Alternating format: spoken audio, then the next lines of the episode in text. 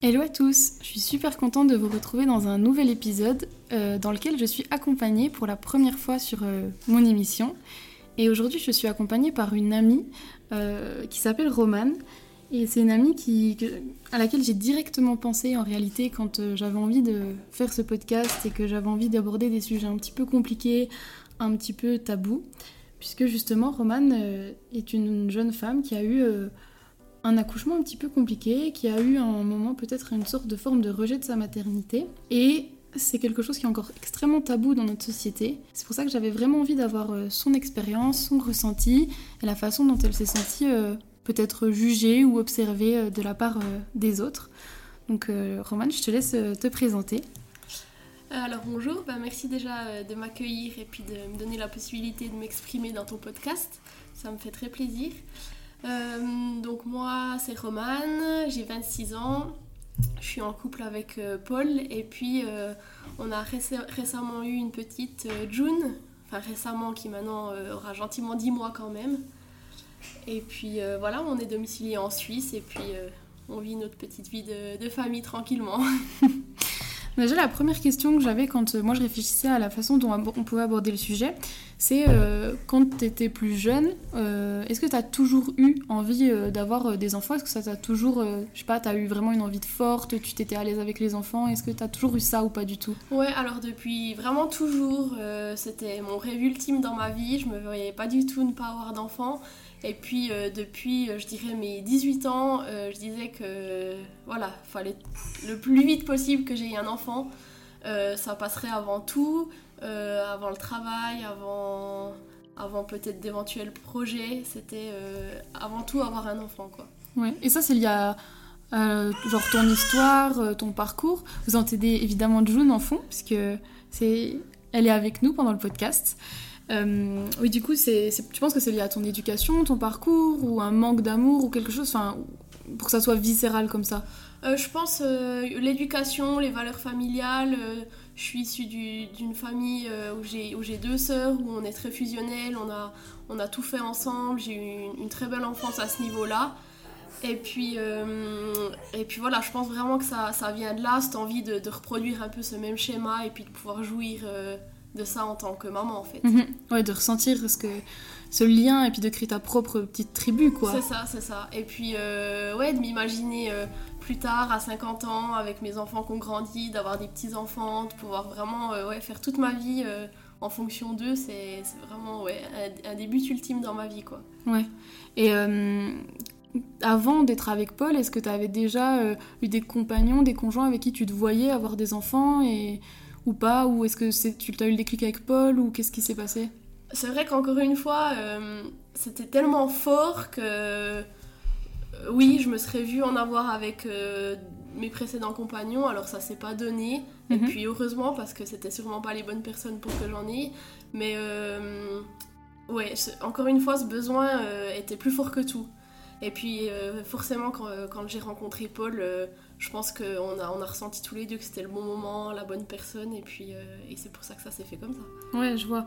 Et euh, quand justement tu as grandi et que tu avais cette idée, faire cette envie forte, est-ce que tu avais un petit peu des, je veux dire, des idées préconçues, euh, des illusions sur le lien que tu allais avoir euh, avec ton enfant? Enfin, genre, est-ce que tu avais un petit peu, je sais pas, ouais, c'est ça, des illusions? Tu t'imagines un truc et t'attendais une relation spécifique ou quoi? Alors, peut-être les, les illusions que j'avais c'est ce qu'on entend dans la société, c'est que, enfin, en fait, j'avais peut-être une illusion trop parfaite de ce que ça allait être, mhm. dans le sens que je m'imaginais, ben voilà, je vais être enceinte, c'est trop beau une femme qui est enceinte, je vais accoucher, tout va très bien se passer, je vais l'aimer à la folie, ça va être, euh, je vais être à la maison pour m'occuper d'elle. Euh, donc vraiment, oui, une illusion à ce niveau-là, euh, dans le sens que, ouais, je voyais les choses peut-être trop belles. ouais. Et puis, par contre, ce ce que je redoutais un peu plus, c'était euh, le fait de pouvoir tomber enceinte, où là j'avais peut-être plus des, des, idées préconçues, de me dire bah, je vais pas y arriver, euh, euh, je vais mettre du temps pour en avoir, ça sera compliqué. Ah ouais, c'était plus à ce niveau-là que j'avais des doutes. Et pourquoi t'avais ça? Pourquoi tu pensais que t'allais pas forcément y arriver? Je pense que pour en parler un peu autour de moi, c'est la crainte de beaucoup de femmes hein, de ne pas réussir à avoir un enfant. Mhm. Est-ce qu'on va réussir? Est-ce qu'on est fertile ou pas? Et puis, c'est vrai que moi, j'ai aussi toujours eu quand même des des, des, des, problèmes euh, pas tellement majeurs, mais voilà, des, infections urinaires, des mycoses à répétition, des fois des allergies. Avec mes compagnons euh, de l'époque, ça s'est pas toujours bien passé euh, dans ma sexualité. Donc c'est vrai que je m'étais dit aussi le psychologique, on sait que ça, ça, ça fait mhm. beaucoup quand on essaye d'avoir des enfants. Donc moi, clairement, dans ma tête, je m'étais dit, si une fois j'arrive à tomber enceinte, c'est une chance inouïe. Et puis ça viendra pas tout de suite, ça c'est sûr. Je m'étais, ouais, j'avais peur d'avoir des blocages et puis c'était ouais, mes craintes principales. Ouais. Ok. Et euh, est-ce que tu penses que la société et les contes de fées, ce que tu vois, ce que je sais pas, des trucs bêtes, mais les Disney, tout ça, ça, ça, ça t'a foutu aussi une sorte de pression de te dire qu'il fallait que tu arrives, que c'était dans tes, je veux dire, dans ton ADN en tant que femme, de réussir à avoir des enfants et, d'avoir une pression si t'allais pas y arriver? Bien sûr, ouais. tout à fait. Déjà, c'était une pression dans le sens que moi, je l'aurais très très mal vécu parce que c'est un désir profond. Puis après, bah oui, de par les schémas de la société, euh, où à un certain âge, eh ben, on fait des enfants, et puis qu'est-ce qui se passe si on n'arrive pas à en faire? C'est vrai que ça, c'était... Euh, puis oui, alors les films, de voir que dès qu'un couple a envie d'avoir des enfants, ils s'y mettent et puis ça marche directement. Euh, ils lisent leur tête de grossesse, ils pleurent de joie tellement ils sont heureux d'en avoir. Et mhm. puis voilà, dans la réalité, ça se passe pas toujours de la sorte. Ouais. Et c'est quand le premier moment où tu as, pendant ta grossesse ou avant moment de le concevoir June, c'est quand le premier moment où tu as commencé un petit peu à déchanter, à dire que c'était peut-être pas ce que tu avais imaginé? T'as un souvenir où tu t'es dit. Bah alors, moi, euh, tu, tu, tu, parles de la manière dont. pour la conception ou bien? Ouais, bah pour. Euh, soit au moment de ta conception, t'as pas forcément. Ça s'est pas fait comme tu pensais, ou au début de ta grossesse, genre, euh, je sais pas, t'avais pas le, un lien avec ta fille dans le ventre, ou des choses qui ont fait que tu mhm. t'es dit, bah c'est déjà pas ce que j'avais imaginé au début. En fait, ça s'est fait totalement l'inverse de ce que j'avais imaginé, dans le sens que la conception qui me paraissait euh, difficile s'est très bien passée. Mhm. Et puis le après qui me paraissait être un conte de fées, c'est beaucoup moins passé que ce que j'imaginais. Mhm. Mais en termes de conception, grossesse, euh, je l'ai relativement bien vécu par rapport aux idées que j'avais euh, j'avais en tête. Après, c'est vrai que oui, pour citer un exemple, par exemple, euh, typiquement, quand euh, j'ai su que j'étais enceinte en, ayant fait un test de grossesse, euh, j'ai pas du tout eu envie de pleurer de bonheur et puis sauter dans ma maison. clairement, j'ai pleuré en me disant Mais c'est pas possible, qu'est-ce qui m'arrive Comment c'est possible Qu'est-ce que je vais faire avec mon travail ou... Alors que c'est des questions complètement futiles où il y avait absolument rien de grave, mais sur le moment, je me suis dit Quelle connerie on a fait quoi alors qu'en plus, au début, t'avais tellement envie. Oui. Et puis là, quand ça arrive pour de vrai, que c'est concret, tu te dis waouh, en fait, ça. bah là, c'est, je vais faire un humain, quoi. C'est ça. Je vais avoir la responsabilité d'un humain. C'est pas, c'est pas juste euh, comme ça, quoi. C'est ça. Et en même temps, on se sent pas tellement légitime dans des guillemets se plaindre et dire qu'on l'a mal vécu euh, de savoir qu'on était enceinte. Ben, on regarde des gens qui n'arrivent simplement pas à avoir d'enfants, par mhm. exemple, et puis, euh, puis même, c'est aussi dans la société, je pense, on véhicule ça euh, d'avoir des enfants, c'est beau, et puis on n'a pas le droit de, se plaindre d'en avoir, dans le sens que c'est ça peut pas être une tare d'avoir des enfants, quoi. Que c'est logique, c'est le schéma, et es censé être heureux de, de, réussir à construire ce que tout le monde t'imagine construire, en fait. Ça. Et euh, moi, je sais qu'on en avait beaucoup parlé, mais euh, quand t'as appris que t'étais enceinte, euh, c'est vrai qu'il y avait ce truc de, aussi de pas, de, pas te de pas te sentir légitime, de dire bah ça va être compliqué et tout, parce que bah aussi quand moi j'apprenais que j'avais du mal, enfin j'allais avoir du mal, est-ce que t'as ressenti aussi bah, par rapport à nous, tes amis ou d'autres personnes, ce truc de tu contrôlais quand même tes mots par rapport à, nous ou, ou, ou t'as réussi à être à l'aise ou comment t'as fait? Complètement. Alors c'est vrai qu'auprès de certaines personnes c'était beaucoup plus facile de de, le présenter qu'à d'autres. C'est vrai que rien que même, euh, je sais pas, des amis qui. soit qui essayent d'avoir des enfants et qui arrivent pas, ou qui, qui savent qu'ils auront peut-être des difficultés, ou, peut-être même des personnes qui sont pas au même stade de, leur vie, je sais pas, peut-être qui vivent seuls alors qu'ils aimeraient euh, mhm. être accompagnés et qui ont pas cette chance-là, alors que nous on est déjà au stade d'avoir réussi à avoir des enfants. Et puis. Euh, c'est vrai que ouais, moi j'ai souvent cette empathie et puis je pense peut-être souvent trop aux autres. Euh, et je préfère moi me mettre un peu en retrait, euh, euh, voilà, pour, pour que les autres se, sentent pas mal par rapport à ce que je vis. Donc ouais, je l'ai beaucoup appréhendé. Après voilà, on adapte nos discours en fonction de la personne qu'on a en face et puis on, ouais, on, fait en mhm. sorte de pas, de pas blesser. Ouais. Quand Est-ce que tu as directement le truc de euh, magique, entre guillemets, qu'on nous fait de ouais, je sens mon bébé, j'ai déjà un lien, genre je me sens trop heureuse, on est connecté ou t'as pas eu ça dans, pendant ta grossesse? Non, pas du tout. Bah, déjà dans les, dans les premiers temps, on sent enfin moi en tout cas, je n'ai absolument rien senti. Mhm. Et ça, c'est un sentiment vraiment très étrange. Je me souviens encore quand j'étais assise euh, sur la chaise, j'avais appris il y, a, il y avait quelques jours. Et je me disais, mais on a encore le ventre plat, on sent absolument rien, et puis on a un être qui est en train de se créer au fond de nous. Mhm. Et puis notre partenaire, on peut pas tellement partager ça avec lui, parce que lui, il sent encore moins que nous. Alors déjà, on se pose la question, mais est-ce que c'est normal que je ressente rien mhm. et, puis, euh, et puis oui, après, ben, encore une fois, c'est... Euh, on voit souvent hein, des femmes qui se prennent en faisant en disant je t'aime déjà tellement mon petit bébé et tout puis c'est mhm. vrai que moi j'ai pas forcément ressenti ça dans le sens que je me rendais compte de ce qu'il allait se passer, que ça, que ça allait être un bébé qui allait me suivre toute sa vie, quoi. Mm. Euh. Et par rapport à... Quand est-ce que tu as commencé à sentir, entre guillemets, qu'il y avait un moment où tu t'es dit, bah, je sais pas, euh, peut-être que tu portes la pression de pas créer du lien ou pas. T'as as ressenti ça ou pas? On, y pense forcément, on se demande comment ça va se passer une fois qu'elle sera là. Euh, si le lien va se faire, on, a un peu cette appréhension, mais pendant ma grossesse, j'y pensais pas plus que ça. Puis t'essayais de faire un peu, euh, je sais pas, comme on voit, euh, créer du lien, le faire écouter des musiques, ou t'étais pas là-dedans? Ouais, quand même, je suis assez. Euh, j'aime quand même bien ces, ces, thérapies alternatives, donc j'ai fait pas mal du yoga prénatal, d'écouter de la musique, de lui parler. J'ai fait pas mal de piano, du chant.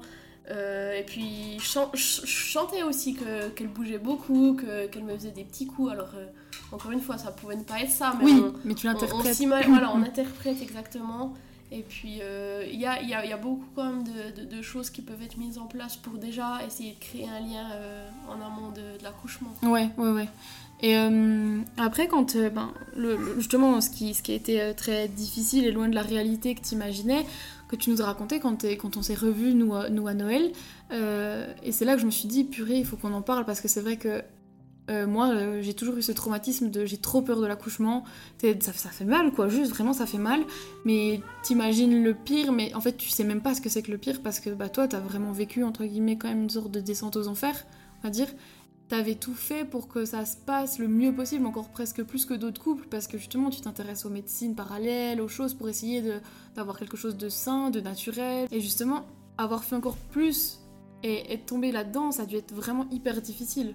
Ouais, alors je, pense que, que je l'ai bien préparé ou pas, euh, je pense pas que ça a forcément changé la manière dont je l'ai vécu, dans le sens que je suis contente d'avoir pu préparer ma, mon accouchement de la sorte, parce que je me dis que d'un côté ça aurait pu être encore pire si je l'avais pas fait ainsi. Et puis tout ce que j'ai fait, j'en ai, quand même tiré des bénéfices, mais, euh, mais c'est vrai que je m'attendais pas à ce point-là, et puis euh, ouais, on, on, déchante totalement. Mhm. C'est...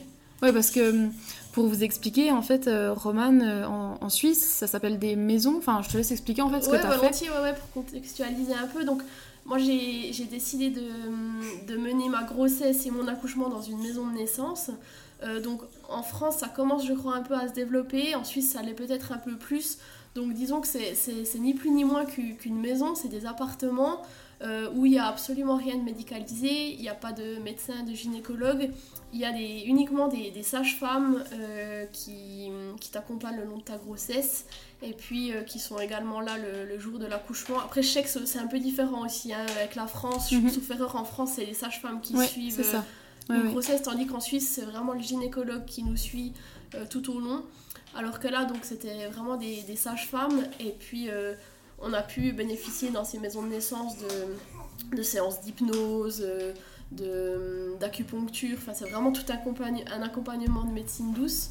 Et puis bah, le, jour J, lors de l'accouchement, on est, euh, on est à la, ouais, comme à la maison, il y a une baignoire, il y a un lit de couple, ça permet vraiment aussi d'accoucher, on parle d'un accouchement en couple en fait, parce que c'est pas uniquement la femme qui accouche finalement ce jour-là.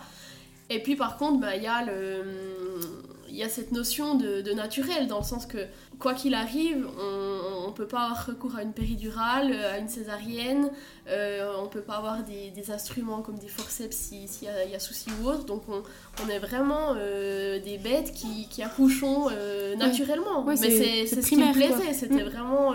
Enfin voilà, un accouchement c'est naturel, il n'y a pas de raison que moi j'y arrive pas. Et puis j'avais envie vraiment de, de vivre ça. euh, voilà, après j'ai aussi, j'ai- j'aime pas forcément les hôpitaux, ça m'attirait pas tellement. Ouais, ça fait euh, peur peut-être un peu. Il y a ce truc ça de. fait peur. ouais. Et puis, ouais, ce, contra- ce contraste, enfin pour moi, voilà, on va à l'hôpital quand on est malade ou. Ouais, J'avais pas tellement envie de vivre une naissance à l'hôpital, c'est vrai Ouais. que. ouais. Et quand t'as fait tout ça, quand t'as mis en place tout ça, justement, c'était aussi pour te dire que ça va se passer encore mieux parce qu'il y a tout ça ou est-ce que c'était juste pour t'aider avant? Euh, J'avais pas cette notion de ça va se passer mieux ou ça va se passer Ouais. moins bien, parce que je pense qu'à l'hôpital, ça, serait aussi Ouais. passé très bien. Enfin, très bien, ça serait Oui. passé. Mais c'était plus vraiment dans, dans la philosophie qui allait autour, l'accompagnement, le fait qu'après on puisse rester en famille, euh, Bah dans oui. cette maison, d'avoir des visites, dans un contexte aussi où il y avait le Covid qui était encore présent. Ouais. Euh, ça, ça me rassurait et ça me ressemblait plus de, de- de le faire dans, ce sens-là. quoi. Et puis après, ben là vient le, le jour J, le fameux, euh, le fameux moment difficile. Est-ce que je, te laisse expliquer un petit peu comment ça s'est passé, genre comment tu l'as ressenti, puis vraiment bah, ce que tu as vécu, parce que j'avais peur d'en parler dans le podcast parce que je voulais pas faire peur aux femmes, parce que c'est quand même Oui. très violent ce que tu as vécu. Mais en même temps, je pense que euh, le rendre tabou, c'est pas aider les gens et, euh, et en fait, ça permet aussi de, de comprendre pourquoi est-ce que ça a été difficile après ta maternité. Donc, je trouve que c'est vraiment essentiel en fait d'expliquer que y a- c'est pas obligé de se passer comme ça, mais ça Mhm. peut aussi se passer comme ça et c'est pas grave parce que ça, ça c'est la vie quoi. Bien sûr, ouais, ouais. Donc, euh, ouais, je te laisse expliquer ce fameux jour. euh. Déjà, pour euh, en préambule, ce qui était compliqué, c'est que j'a- j'a- j'avais du retard. Dans... Enfin, dans le sens que la date butoir euh, était sauf erreur au 23 octobre. Et puis en Suisse, c'est pas compté de la même manière. Dans- en France, ça va jusqu'à la 41 41e Ouais. semaine, alors qu'en Suisse, c'est 40. Je sais plus, quelque chose comme ça. Donc nous, on peut être déclenché jusqu'à J plus 12, qu'en France, c'est J plus 5. Et puis, euh, donc là, j'avais déjà 12 jours de retard. Ok. C'est les 12 jours, je pense, les plus longs de la grossesse. Et puis rien que là, chez moi, il y a déjà eu un mécanisme qui s'est mis en place de me dire, mais euh, pourquoi elle vient pas? Elle a pas envie de me rencontrer. Ah oui, t'étais déjà dans la Euh, culpabilité. J'étais déjà là-dedans, de me dire, mais pourquoi euh, elle, elle- en- Alors que c'est des dates théoriques, hein, Mais je me disais déjà, mais elle était censée sortir là, elle veut pas nous rencontrer. euh, on n'a pas mis en place ce qu'il fallait pour qu'elle se sente à l'aise de sortir, euh, on lui a pas montré le chemin. J'étais déjà vraiment dans ce Ah ouais. Et puis euh, j'avais aussi cette peur de me dire, ben, parce que si euh, à, à J12 euh, j'avais pas accouché, j'aurais dû être déclenchée à l'hôpital. Oui, t'aurais pas pu faire la maison voilà. de naissance. Et puis ça allait être un schéma. Classique. ouais. Mais tu t'es pas dit plutôt à l'inverse enfin, Bah en fait, elle est tellement bien avec moi. Non, t'as vraiment été direct Ouais, dans le, ouais. dans la... Parce que c'est violent en fait en tant que femme de dire c'est de ma faute parce que c'est ce que tu fais Oui. directement, c'est de ma faute Ouais, quoi. Alors que j'aurais pu ouais, avoir totalement le discours inverse comme tu dis, d'être bien dans mon ventre, mais non, moi directement ça, c'est ça. Surtout que j'ai pendant ces 12 jours on met des choses en place, j'ai fait des voilà des trucs un peu symboliques, hein, mais j'ai Oui. on a fait des dessins sur mon ventre, Oui. euh, on a fait vraiment euh, de- bah, tout ce que des femmes enceintes font pour que le bébé arrive, hein. Des, bains, etc. On, on lui parle, on lui dit tu peux venir, c'est le bon moment, on est prêt pour t'accueillir, puis voilà, on se disait bon bah ça répond pas, euh, il y a déjà ouais un petit euh, et puis euh, et puis voilà donc le, le- le- je devais entrer à l'hôpital le mercredi soir pour me faire déclencher et puis on a encore essayé des, le mercredi matin des petites alternatives pour déclencher ça on va dire naturellement Ouais. on m'a fait un, un beau petit cocktail pour euh, vraiment faire, provoquer en fait des contractions euh, à Ouais. l'intestin. Et euh, j'ai fait de l'acupuncture, enfin bref, plein de choses. Et puis par la. hum, Par, par euh, je sais pas comment, mais ça c'est venu, j'ai eu les premières contractions. Ouais. Donc euh, bah, voilà, j'étais déjà super contente parce que ça voulait dire que j'allais pouvoir accoucher en maison de naissance. Pour autant, tout se passe bien parce que si pendant l'accouchement il y a des complications, euh, ils nous transfèrent de toute façon à l'hôpital. Ouais. Oui, bah oui, par risquer ta vie, mais c'est voilà, bébé quoi. On est, on est d'accord, l'hôpital est à 5 minutes. Et puis donc euh, les premières contractions sont arrivées, elles étaient directement ultra fortes euh, du fait que j'avais pris ce cocktail qui me faisait des contractions à l'intestin qui déclenchait du coup des contractions euh, sur l'utérus. Et puis, euh, et puis voilà, de toute façon c'est la première fois, donc on sait pas tellement à quoi s'attendre, je les ai accueillis, on apprend aussi à travailler sur les contractions, et puis, euh, et puis on y va quoi. Donc elles ont été euh, très très rapidement euh, fortes, donc on n'a pas traîné, on, est, on a vite pris la voiture, le trajet était catastrophique, enfin vraiment je me suis dit mais ça fait une heure que j'ai des contractions mais je vais pas tenir jusqu'au bout. Et puis donc on a été accueillis à la maison de naissance dans un, dans un cocon, vraiment c'était c'était juste magique quoi. On est, il y a le bain qui nous attend, les huiles essentielles, Ah il y a oui, les c'est sages-femmes, c'est vraiment un environnement où directement zen quoi. Ça t'enveloppe d'amour, Voilà, tu sens en sécurité, Ouais, quoi. Vraiment, et puis de pouvoir vivre ça avec son conjoint, on était vraiment une équipe, c'était... C'est vraiment les- l'après-midi s'est bien déroulé, j'ai relativement, enfin j'ai très vite euh, dilaté mon col. Ok.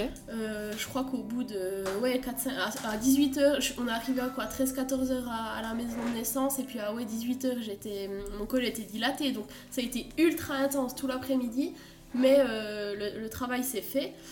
Et puis donc là 18h bah j'avais pas mangé depuis le matin enfin j'avais mangé le matin mais j'avais vomi à midi avec ce cocktail que j'avais pris, j'étais à bout de force, je n'arrivais plus rien faire alors mon col était dilaté mais je n'étais pas du tout en possession de mon corps pour pousser, pour euh, Ouais. accueillir euh, ce bébé, quoi. T'avais plus d'énergie, c'était. Non, c'était pour moi, c'était plus possible. Je voulais quitter mon corps, je voulais, je voulais arrêter cette grossesse. Je sais pas, ça allait plus du tout. C'était, mais bon, voilà, ma foi, on, on m'a dit c'est bon, c'est hein. dilaté, faut le sortir, on y va. Et puis ça, encore une fois, on- je, je m'étais un peu renseignée, mais souvent, euh, voilà, le processus de pousser, enfin, dans les films, on Oui. voit qu'il pousse deux fois puis le bébé est là, Oui. mais en, en réalité, quand même, c'est euh, je veux dire, euh, je sais pas exactement les, les normes, mais en une demi-heure, le bébé il, il est dehors, quoi. Oui. Ou alors on va prendre des outils pour, pour que ça sorte, quoi.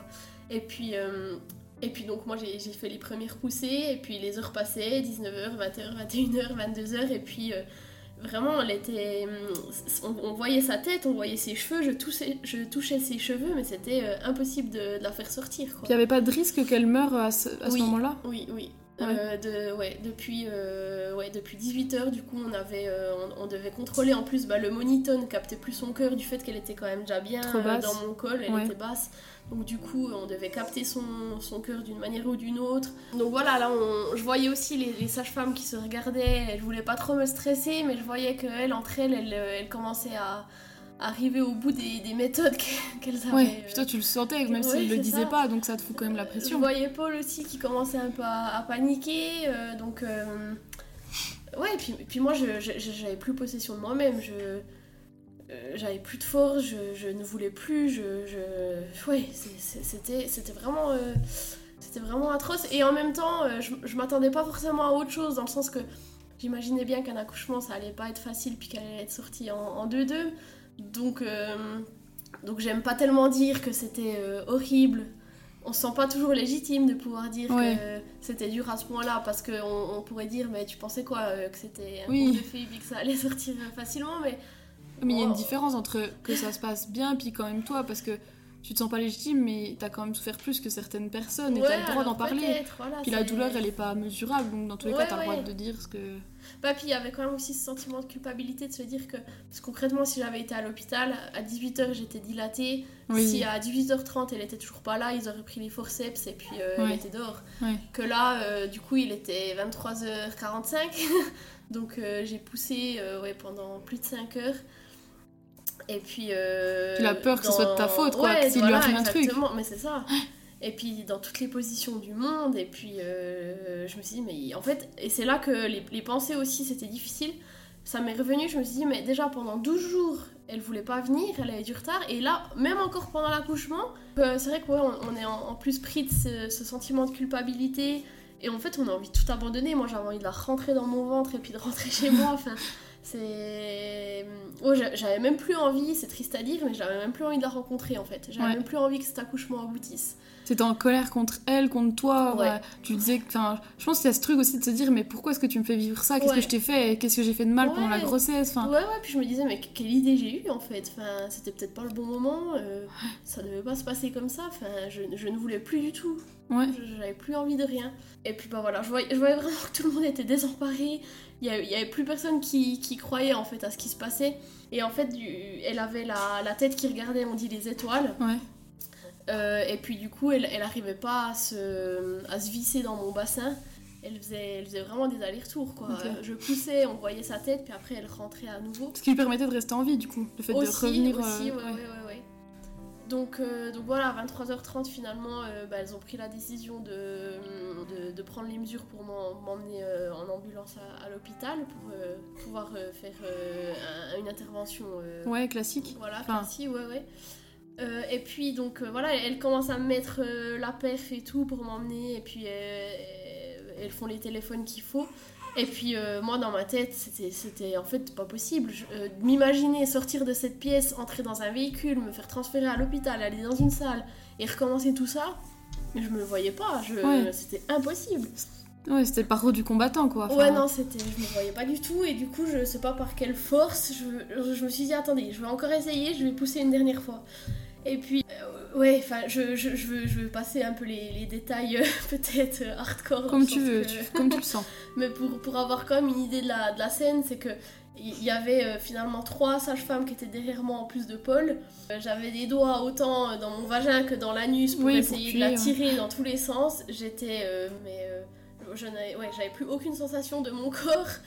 Euh, ouais, c'était vraiment très très animal. J'étais à quatre Ouais. pattes, j'ai levé la patte comme un chien. Oui, c'est primitif, quoi. Ouais, c'est vraiment, on se sent dans, dans la forêt, on est, on est un tigre, et puis, euh, et puis bah, je, je sais pas, j'ai poussé une dernière fois, et puis euh, je pense que j'ai peut-être poussé différemment, je sais pas, et puis elle est sortie quoi. Ouais, et puis le, savoir que c'était ça ou, ou l'hôpital, quoi. Ouais, ouais, Genre, ouais, c'est aussi dans ta tête, il y a eu le truc de.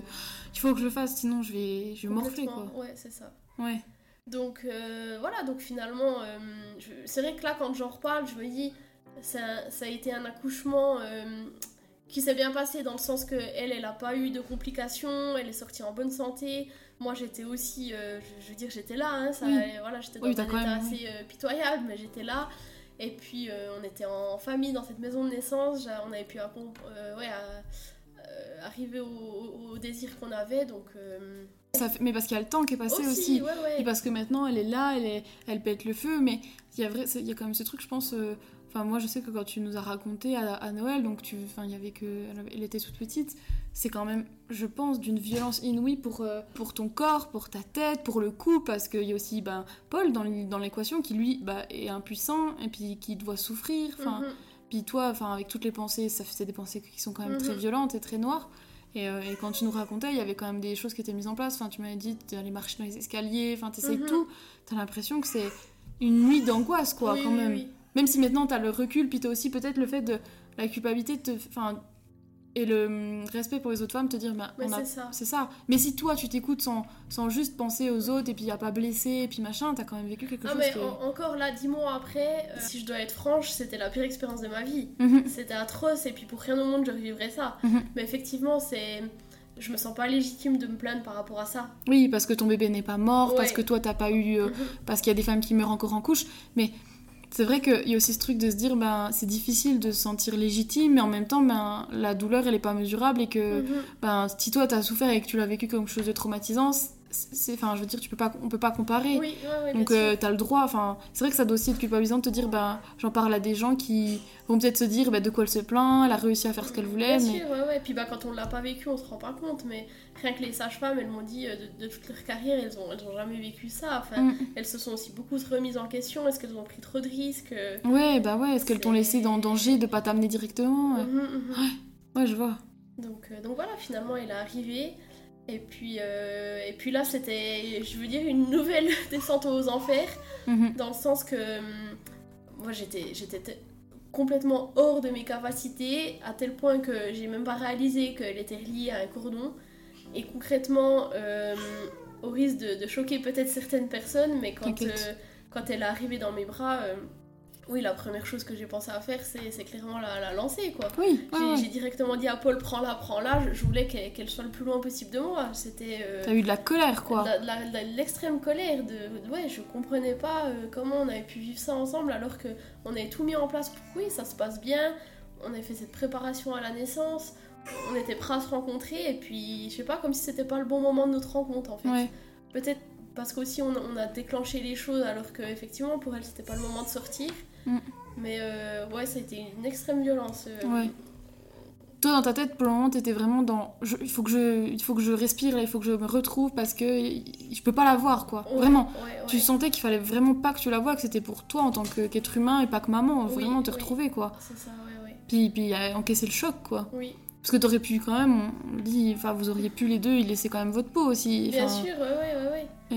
Et ouais, puis quand t'as eu ça, est-ce que, bon après t'es dans, dans un contexte c'est quand même particulier, t'es en maison de naissance, donc il y a quand même ces médecines douces, c'est, pas la vision très euh, cliché de ce, qu'on a, mais est-ce que t'as quand même eu le regard euh, des, des femmes qui t'ont aidé, qui, qui t'ont jugé ou pas du tout de, Du fait de pas vouloir la voir, de, de, ressentir de la colère?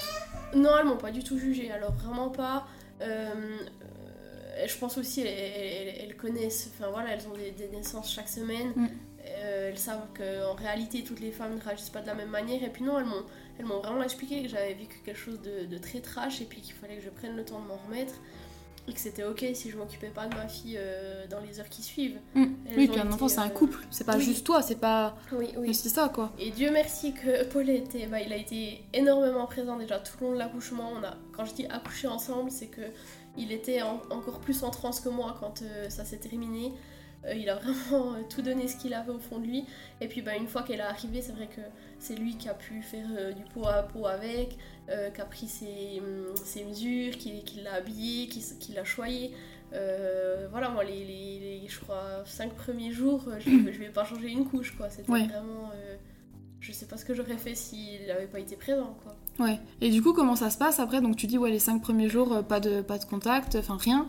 Euh, comment tu te sens Enfin, comment ça se passe du coup Et comment ça se passe aussi dans ton couple Comment Paul vit aussi la chose Comment il essaie de t'aider Parce qu'il se retrouve un peu, on va dire vulgairement, le cul entre deux chaises. Parce qu'il a sa fille, mais il a aussi sa femme qui est dans une douleur qui est incommensurable. Et mhm. comment ça se passe entre vous, toi avec toi-même, la petite Comment ça se passe les jours qui suivent euh, Je crois que Paul l'a bien vécu dans le sens que voilà, c'était le moment pour lui de prendre soin de ses deux femmes. Mhm. Euh, il voyait que moi je, souffrais beaucoup, mais il, s'est pour autant très bien occupé de moi.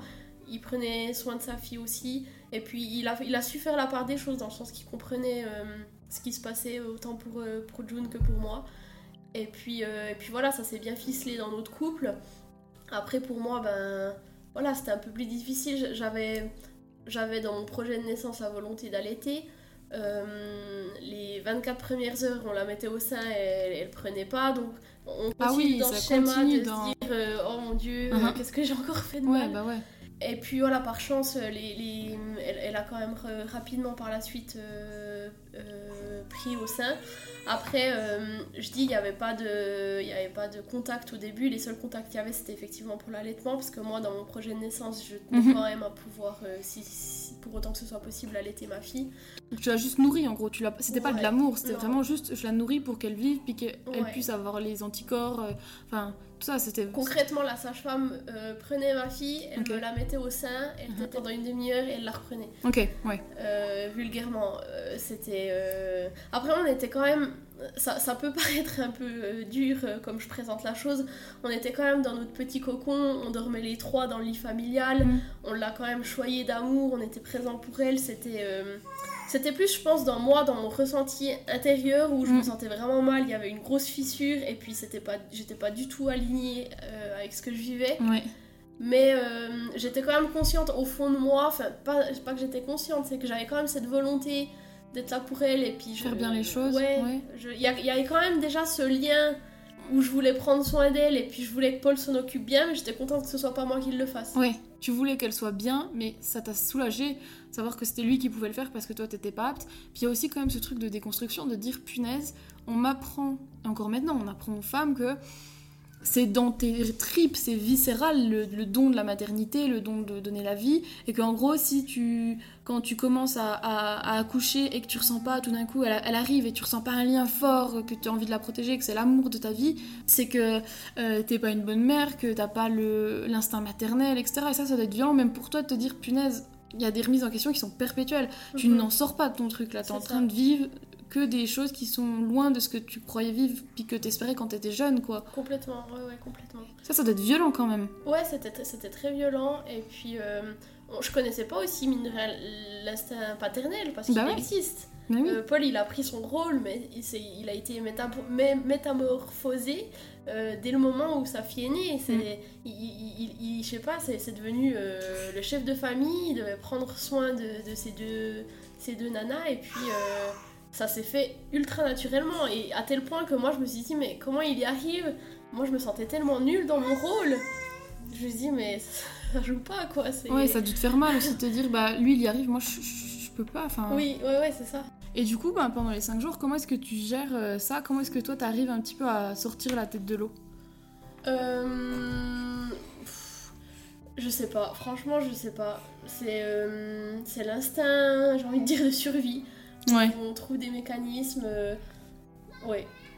Le- les, les proches, après, j'ai vite, je suis vite allée voir le- une ostéopathe, une, une kinésiologue. J'ai été entourée, ben. Encore une fois, quand je dis que je regrette pas mon choix d'avoir accouché dans cette maison de naissance, c'est que j'ai été accompagnée les jours qu'on suivi d'une- d'une manière. euh, On t'a pas lâché dans la euh, nature, ouais. quoi. Alors qu'à l'hôpital, on te dit, on t'accompagne, puis après c'est fini, débrouille-toi. Ouais, et du moins j'aurais pas, pas eu l'occasion de voir des personnes euh, euh, voilà, qui, qui peuvent euh, me faire de l'acupuncture, de- encore une fois de l'hypnose, toutes ces thérapies. Qui, moi je suis, je, suis, je suis ultra réceptive à tout ça. Mhm. Je sais qu'à l'hôpital j'aurais peut-être pas forcément eu l'occasion de- d'en bénéficier, du moins pas dans les premiers jours. Mhm. Donc ouais, je crois que c'est c'est vraiment cet accompagnement, euh, ce- cet esprit euh, tellement choyant qui m'a qui m'a permis de... Ouais, t'étais enveloppée d'amour et on t'a Voilà, aidé, quoi. ouais. Et on t'a pas juste dit, bah écoute, t'es maman, t'es censée savoir comment faire et débrouille-toi, quoi. C'est ça. On t'apprend, puis, t'apprends aussi à être maman. ouais, Tu- n'es pas, enfin, personne, enfin, ça peut arriver, mais tu n'es pas forcément maman de naissance, quoi. Je veux ça. dire, quoi. Et ça, c'est, je pense qu'on l'oublie, c'est qu'il y a des gens qui l'ont, et tant mieux pour eux. Enfin, il y a des femmes qui arrivent directement à sentir le truc et savoir euh, comment tu réagis, genre. euh, bah, qu'est-ce- comment est-ce que tu peux l'aider? Comment... enfin, Mais il y a des femmes qui arrivent pas et qui aussi bon, ont vécu des trucs tellement durs que bah, t'es, dans la colère. C'est ça. Donc euh, c'est c'est bien, ouais, c'est c'est vraiment cool. Et du coup, à partir de quand est-ce que ça a mis... Déjà, est-ce que quand t'es sorti de l'hôpital et que t'as raconté, les gens... Il y a eu une sorte de regard un peu choqué du fait d'oser dire à voix haute, qui est un truc qui est quand même encore extrêmement tabou, d'oser dire, mais en fait, non, j'ai j'ai pas ressenti d'amour, j'ai voulu la rejeter, et enfin, j'ai pas, j'arrive pas, quoi. Alors déjà, j'en- j'en ai pas parlé à tout le monde. hein. Je l'ai parlé J'en ai parlé aux, aux personnes euh, euh, en qui j'avais confiance et puis que je savais qu'elles allaient pas me juger. Ouais. Donc non, ces personnes euh, auprès de qui je me suis confiée l'ont bien pris. Puis même, souvent, m'ont remercié d'être honnête et puis de pouvoir en Ouais, en de pas embellir le truc, quoi. Non, à, à ce niveau-là, je j'ai pas forcément ressenti que du bien, mais Oui. j'ai pas forcément ressenti, non. une, Ouais. ça, ça, à ce niveau-là. Puis t'as su directement à qui tu pouvais en parler, donc ça- ça, Exactement. ça permet Ouais, c'est exactement ça. Et quand, quand est-ce que tu as commencé à recevoir un peu, euh, à ressentir un sentiment où tu as pu sortir du trou et euh, ensuite euh, bah, réussir à, à créer du lien? Ça a pris du temps, ça. Ouais, ça a pris du temps. Euh, En fait, j'étais bien dans ma position, j'étais bien dans, dans notre famille. Je veux dire, je m'occupais de June et puis plus ça avançait, plus on arrivait à créer ce lien. Ouais. Mais je me suis rendu compte qu'il était encore très très fragile euh, quand Paul a repris le travail. Donc ouais, il a eu, euh, j'ai- eu quand même de la chance parce qu'il a eu un, un mois de, de congé paternité étant donné qu'il travaille en France. Mhm. Et puis euh, à sa veille de reprendre, je me suis dit mais comment je vais m'occuper de June en fait? Elle a besoin de son papa, elle s'est construite euh, sur la base de son papa, Euh, Mhm. elle va se sentir en insécurité totale euh, si elle est qu'avec moi. Je- comment je vais faire pour m'en occuper? Et puis c'est là en fait que je me suis dit que ouais le, le lien était quand même relativement fragile en fait. Ouais. L'amour était là mais je me sentais pas du tout apte à... Oui, et puis c'est pas parce qu'il y a de l'amour que ça fait tout, quoi. Faut construire le, le truc, quoi. C'est ça, c'est ça. Et du coup, comment ça se passe? Comment tu, tu réussis à. Bon, on n'a pas le choix, donc, euh, donc on va de l'avant. Euh, j'ai été énormément entourée euh, par mes proches, donc, donc voilà, on- j'allais souvent manger chez mes parents, et puis voilà, le fait de ne pas être... Au, au début, j'avais de la peine à être seule avec elle longtemps. Mhm. Donc voilà, on voyait beaucoup de monde, je l'ai... elle se faisait aussi déjà pas mal garder en étant petite. Comme ça, moi, ça me permettait de, de prendre des moments pour moi. Et puis, euh, mais voilà, déjà ça, c'était un peu aussi difficile à l'assumer parce que ben, j'ai eu des fois peut-être des, des- des remarques, euh, mais tu l'as fait déjà garder alors qu'elle a un mois. euh, comment t'arrives à prendre ce temps pour toi Et puis voilà, ça, ra- ça rajoute de la culpabilité en plus. Mhm. bah ouais, ouais, ouais. Et comment toi tu la gères, du coup, cette culpabilité à ce moment-là? Tu t'en fous Tu te détaches ou tu. c'est vrai que, euh, étonnamment, la, la maternité, ça m'a permis de prendre énormément de recul par rapport à ce que les gens pensaient, Mhm. dans le sens qu'avant, ça m'aurait beaucoup plus impacté, mais là, étonnamment, sur ce sujet, euh, j'arrivais beaucoup à prendre de recul par rapport à ça. Euh, après, ça touche forcément quand même, hein. Euh, sinon, sinon j'en parlerai pas encore maintenant. Mais euh, voilà, on- je me dis que de toute façon, en lien avec la maternité, euh, on reçoit un million de conseils. Mhm. Chacun euh, raconte son expérience, sa petite sauce, et puis je prenais ce qu'il y avait de bon à prendre, et puis le reste, j'essayais de le mettre de côté. Quoi. Ouais. Et est-ce que tu as senti aussi ce truc de culpabilité lié au fait que, entre guillemets, c'est censé être la maman qui est censée avoir ce lien et que toi, t'as osé dire que bah, euh, t'es aussi, une aussi une femme, t'es pas qu'une maman. Et est-ce que les gens se disaient, bah, regarde Paul, comme si c'était waouh, impressionnant que le papa soit aussi présent et Oui, bah, beaucoup de monde me disait, mais t'as de la chance, Euh, moi, euh, c'était pas comme ça. euh, Ouais, alors vraiment, alors que c'était des trucs euh, relativement banals, je veux dire. tout. euh, Oui, puis c'est logique, tu fais un enfant à Ouais, deux. Je comprenais pas tellement pourquoi on- c'était autant admirable que Paul s'en occupe de la sorte. Puis lui, c'est vrai qu'il a, il a dès, dès le début développé une, une magnifique relation avec, Mhm.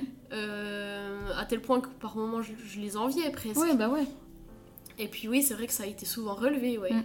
Ouais, puis t'as ce truc, euh, c'est comme euh, à la maison. Enfin, moi, je sais qu'on me dit souvent, oh, t'as de la chance, Adri fait la moitié des tâches. Mais en fait, il fait pas, j'ai pas de la chance, il fait sa part. Juste, chacun fait sa part et Ouais, vous êtes un couple, vous l'avez voulu à deux, c'est aussi normal. exactement ça. Et en fait, on devrait plutôt être étonné quand les hommes ne le font pas que quand les hommes le font. Mhm. Et même si euh, j'adore Paul, je veux dire, il, a- il fait juste le taf qu'il est, censé ça. faire. Et après, euh, ben aussi, euh, c'est. Il y a ce truc aussi de se dire, ben. C'est tellement lourd aussi d'oser reconnaître que t'as eu le moment de la jalousie, de... enfin pas de la jalousie, mais si un petit peu Mhm. quoi. Et, euh, et aussi d'avoir le temps pour toi de reconnaître ces émotions, de les accepter, ça doit vraiment être un cheminement et un processus qui est hyper euh, C'est ça. spé. Et je comprenais pas pourquoi on relevait. Paul, il s'occupe vraiment très bien de sa fille, mais Mhm. jamais on me disait, euh, toi, tu t'occupes très bien de ta Oui, fille. parce que c'est censé être inné dans la tête des Voilà, gens. c'est quoi. normal que je m'en occupe bien, vu que je suis avec elle à la maison. Et puis vu que t'es la maman, vu que tu l'as Voilà, faite, c'est censé ouais, être c'est logique. ça. Et ça, c'est, ça doit être dur de se dire euh, dans le quotidien, bah, j'ai aussi envie qu'on me dise, bah, oui, je suis une bonne maman, et, et, et c'est pas parce que c'est moi qui l'ai portée que c'est logique, quoi. C'est ça, c'est ça. Ouais, ouais, je vois. Et euh, du coup, comment est-ce que tu as changé ta, enfin, ta vision, entre guillemets, aussi de ta relation avec elle? Parce que t'es partie, comme on le disait tout à l'heure, de, de- de quelque chose de... C'était viscéral pour toi d'avoir des enfants. Et comment est-ce que... Parce que t'as aussi dû, euh, ce moment qui doit être long, d'accepter que bah, c'est pas ce que tu croyais. Et comment tu t'es détaché de ces croyances limitantes que t'avais avant pour bah, accepter la relation telle qu'elle est et telle qu'elle se construit? Et Comment t'as fait, enfin, comment tu fais encore maintenant pour... Mhm. euh, Euh, mais je pense que c'est- vraiment en le vivant que ça se déconstruit. mhm. Je- J'aurais pas pu me rendre compte d'une autre manière. Et puis euh, voilà, au fur et à mesure que- qu'elle grandit, euh, tout se met en place. On a des désillusions et puis ça, ça se fait, je dirais, assez naturellement. Mhm. Après, j'ai- pas mal fait de lecture. sur Instagram, maintenant, on, on arrive quand même aussi à trouver facilement des comptes qui parlent de ce genre d'informations. Ouais, qui du culpabilise aussi. ouais. Donc ça, ça m'a beaucoup aidé. Et puis euh, voilà, encore une fois, de voir des thérapeutes. J'ai beaucoup discuté aussi. Discuté, non, parce que c'est que moi qui lui parlais, mais j'ai beaucoup parlé à ma fille. euh, lui expliquer ce qui se passait euh, pour pas qu'elle elle porte ça sur ses épaules. Et puis... et puis voilà, je... Ouais, la communication, c'est vraiment la clé, quoi. Puis même si les gens peuvent dire, bah, elle va pas comprendre, elle a même pas un an, mais si, ça ressent tout, et c'est ce qu'on disait en, en off tout à l'heure, euh, bah, au moins, elle, maintenant, enfin, elle saura que ça a été compliqué, mais tant qu'on explique ça dans l'amour, dans le respect, et qu'on est clair avec, ben, je pense que l'enfant, il ressent, et qu'après, Mhm. ben, c'est plus stable aussi, la relation, plus sain, et, et après... euh, je trouve qu'il faut dire les choses, quoi. Faut pas avoir Mhm. peur. Et c'est pour ça que moi, je voulais vraiment faire ce podcast et que je, je- je pense que c'est hyper important, même à n'importe quelle échelle, petite échelle ou grande, peu importe, de pouvoir euh, parler de ça pour euh, bah, déculpabiliser les femmes aussi et leur dire ben, vous avez le droit de dire ben, j'avais envie de me taper la tête contre les murs parce que c'est dur, parce que je dors pas. Et puis il y a ça aussi, ce que tu m'expliquais en off aussi, c'est que vous avez pendant un moment passé une période très sombre avec des problèmes perso, et puis, pas le, puis le sommeil qui n'était pas là, June qui se réveillait beaucoup. Et t'as le droit au bout d'un moment de te dire mais j'en peux plus quoi. Puis, Mhm. puis, puis ma fille, j'ai beau l'aimer de tout mon cœur, avec mes tripes, tout ça, mais je suis aussi une, une femme, je suis pas qu'une maman, et si j'en peux plus, j'en peux plus quoi. Mhm, mhm. Et, euh, et, et je trouve ça super important. Et, et tu vois, bah, par exemple, là, si t'avais quelqu'un, une, une jeune maman en face, comment est-ce que toi, tu. Enfin, c'est un peu difficile de répondre à ça, mais genre, quels sont les conseils que toi tu donnerais pour juste la soulager et puis se dire, mais t'as pas apporté ça quoi? Mais Déjà, le- une étape qui est difficile, c'est de passer à ce qu'on ce qu'on ressent euh, à l'étape de, de l'exprimer. Mhm. Dans le sens que en fait, on, ressent tout ça, et puis on le dit tellement souvent que les enfants c'est des éponges, mm. et du coup, je me culpabilisais de ressentir ça parce que je savais qu'elle le ressentait aussi, mais j'osais pas tellement lui en parler. Mm-hmm. Et puis en fait, de, passer du stade à euh, je libère cette parole et puis je lui explique ce qui se passe, ma foi, c'est la réalité, donc, donc on, on peut pas la changer, c'est ce que je ressens réellement, puis au moins ça permet de mettre euh, carte, sur table, de, partir d'une base saine, de lui expliquer sans mensonge, parce que moi ce que j'ai ressenti, elle l'a ressenti aussi euh, euh, à sa manière. donc ouais, vraiment de, pouvoir communiquer puis délibérer ce qu'on ressent sans, avoir peur d'être jugé.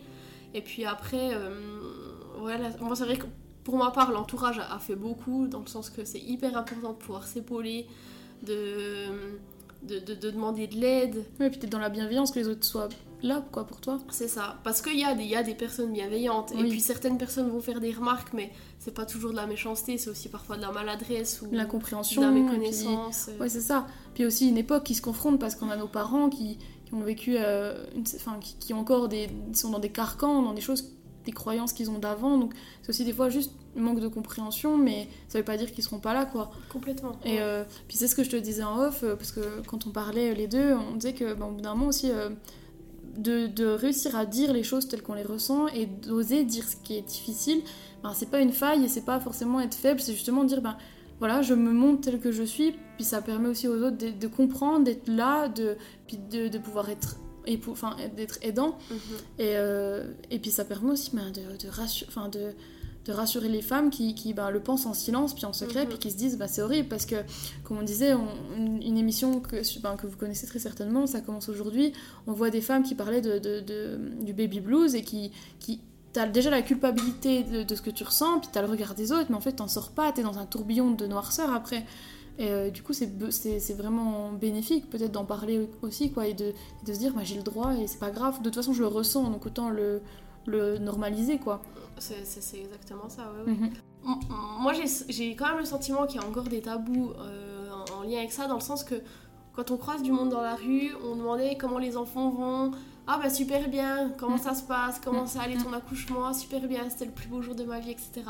Et puis au fait, euh, moi, au fur et à mesure que je racontais un peu mon, expérience euh, à certaines personnes, euh, ça, ça, délie vite les langues, dans le sens que de parler de ton expérience, euh, ça fait vite cascade, et puis la personne en fait va te répondre Ah, mais moi j'ai vécu pareil, j'ai mm. ressenti ça aussi, puis ça permet aussi qu'ils osent. Oui, ils osent plus se libérer que si on dit Oui, oui, tout va bien, je suis une femme très heureuse, mais ça c'est voilà, dans tous les, bah oui. les sujets de notre vie. Oui, c'est comme la sexualité dont on parle en, en privé, oui, c'est ça quoi. Enfin, oui. Et puis, tu, en, en, attendant, toi, tu dis, bah, c'est difficile de faire ce pas parce que tu as peur du jugement des autres, mais en réalité, tu tends aussi la main à quelqu'un en lui disant, mais regarde, j'en parle, et c'est pas grave, donc tu as le droit aussi de, mhm. de, te libérer de ça, quoi. Et euh, de sortir de cette purée de schéma où on attend de, la femme qu'elle bah, qu'elle vive les choses. Euh, comme si euh, la petite mhm. ménagère, enfin il y a encore ce cliché de la petite ménagère qui fait à manger, qui arrive à faire ses compotes maison, sa purée maison, gérer son, son, couple, sa vie sexuelle avec son mec. Mhm. Et et d'oser dire les choses, ben non, ça se passe pas comme ça dans la vie, c'est pas un film, euh, et ben ça fait du bien quoi. Mhm.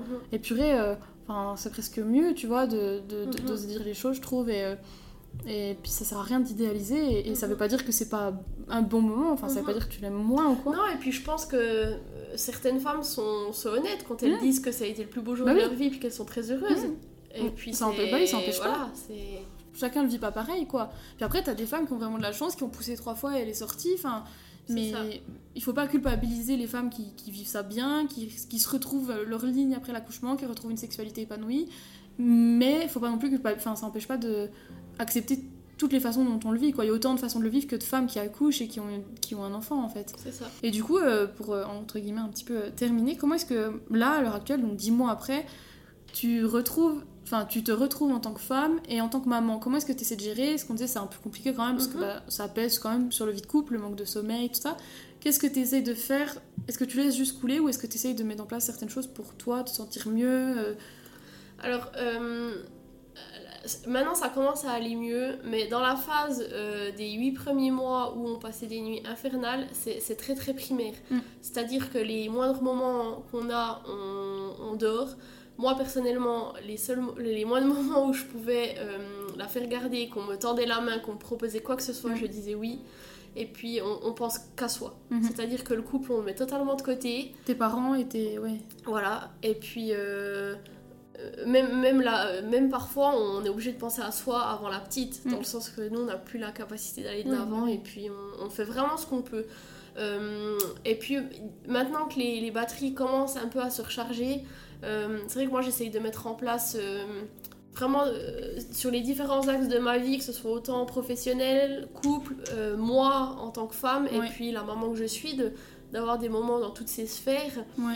Euh, de regagner aussi en énergie en, en faisant un peu de sport, en allant euh, me ressourcer dans la nature, et puis euh, peu à peu ça se reconstruit. Mhm. Et puis, mais, mais moi personnellement, j'ai, je mets du cœur à, à ne pas tout mélanger, dans le sens que j'aimerais pas être tout le temps avec ma fille, avec Paul, et puis qu'on fasse du sport les, les, les, les trois tout le temps. J'ai Oui. besoin d'avoir ces moments privilégiés avec chacun. Ouais. chacun Ouais, d'eux, puis quoi. pour que tu aies une relation aussi qui, qui reste le- bah, la plus unique possible, pour garder ce lien que tu as avec chacun d'entre eux, puis le lien que tu as avec toi-même, quoi. C'est ça, c'est ça. Ouais, ouais, c'est super, euh, c'est super important. Et euh, pour finir, est-ce que, c'est un peu une question qui est un peu compliquée à poser, parce que maintenant, c'est vrai qu'il y a aussi ce gêne de demander est-ce que tu veux des enfants, ça, ça fout une pression, et je la pose pas dans ce sens-là, mais euh, est-ce que ça t'a vraiment, entre guillemets, bloqué dans l'idée d'avoir d'autres enfants, ou pas du tout? Enfin, qu'est-ce que- où t'en es là-dedans? Comment Ouais. tu te sens?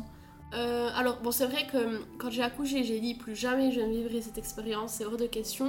Et puis là, directement, on m'a sauté dessus en me disant, mais tu verras avec le temps, on oublie, euh, Ouais. t'en auras vite envie, etc. Et Alors, T'as pas oublié, dis-moi après. mois après, je n'ai pas oublié, je ne veux plus revivre ça. Ouais. Et puis, euh, je suis. euh, alors, c'est paradoxal parce que j'aimerais avoir un deuxième enfant.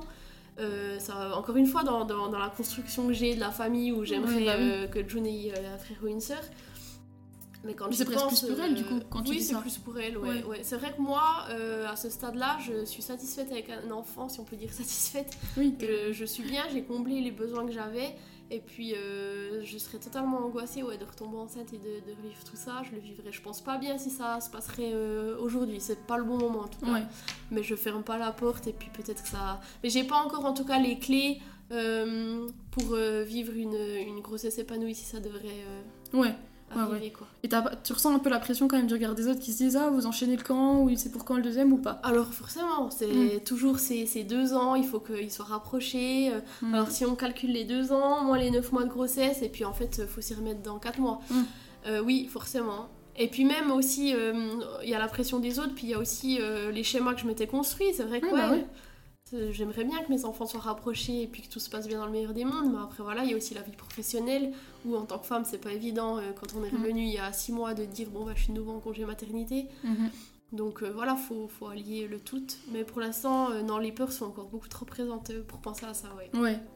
Ouais, puis c'est bien aussi, je pense, euh, tu vois, ce truc de juste de déconstruire le truc, puis, puis d'être honnête avec les gens. Par exemple, moi, je sais que quand euh, euh, on me parle, parce que on parle déjà, vu que je suis en, en couple avec quelqu'un qui a 27 ans, enfin, donc on parle déjà de est-ce que tu penses avoir des enfants alors que j'en ai que 22 Ouais, Donc déjà, il y a une pression qui est mise parce que bah, l'autre est plus vieux et que tous nos amis sont en train de construire une vie familiale. Mhm, mhm. Mais euh, moi, je, je pense qu'en fait, des fois, c'est aussi bien d'être honnête dans le sens où ben, les gens, ils se rendent pas compte qu'ils peuvent te froisser Mhm, et, euh, et dire, ben, déjà, moi j'ai de l'endométriose, donc je sais pas si je pourrais en avoir. mhm. Et c'est pas dans le but de les gêner, Oui. même si ça va les gêner, mais c'est aussi pour apprendre aux gens que euh, tu peux poser la question, mais il y a une manière de faire et, euh, et, ça leur apprend que tout le monde ne veut pas la même chose, tout le monde ne rêve pas euh, de la famille, de tout ça Mhm. et leur, les, pas les remettre à leur place, parce qu'évidemment tu le fais dans la bienveillance, mais euh, leur dire, ben, on- n'attend pas forcément tout ça de la vie, quoi.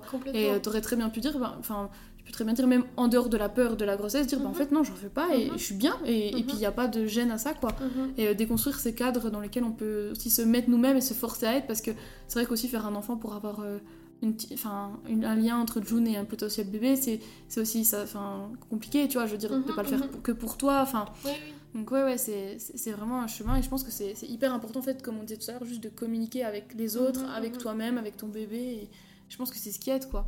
Oui, et de déconstruire, on a aussi cette idée qu'un enfant unique. euh, C'est pour y gâter, Voilà, c'est pas heureux. ouais. Ouais, bah ouais. Et puis non. Ouais, non. ça- tout dépend de ce que tu en fais quoi. C'est ça, c'est ça. De l'amour que les parents décident de lui, lui- lui donner. Et puis de, de- Non, je pense que c'est vraiment. euh, chaque... enfin, il faut trouver la situation qui, qui te convient le mieux. Et puis, il n'y a pas de schéma prédéfini euh, Mhm. qui convient à tous. Je vois. Est-ce que, alors là c'est la question qui est un peu compliquée, tu sais, genre à la fin du podcast, est-ce que tu as quelque chose à dire? Est-ce que tu aurais un message à faire passer? Est-ce que tu aurais un truc ou pas du tout Dire, je sais pas, une, phrase de fin, un truc que tu aimerais transmettre bah, J'encourage vraiment chacun à, à se libérer de, de ce qu'il ressent. Alors c'est pas toujours facile, et puis même pour moi là c'est un, un, exercice de le faire. Hein.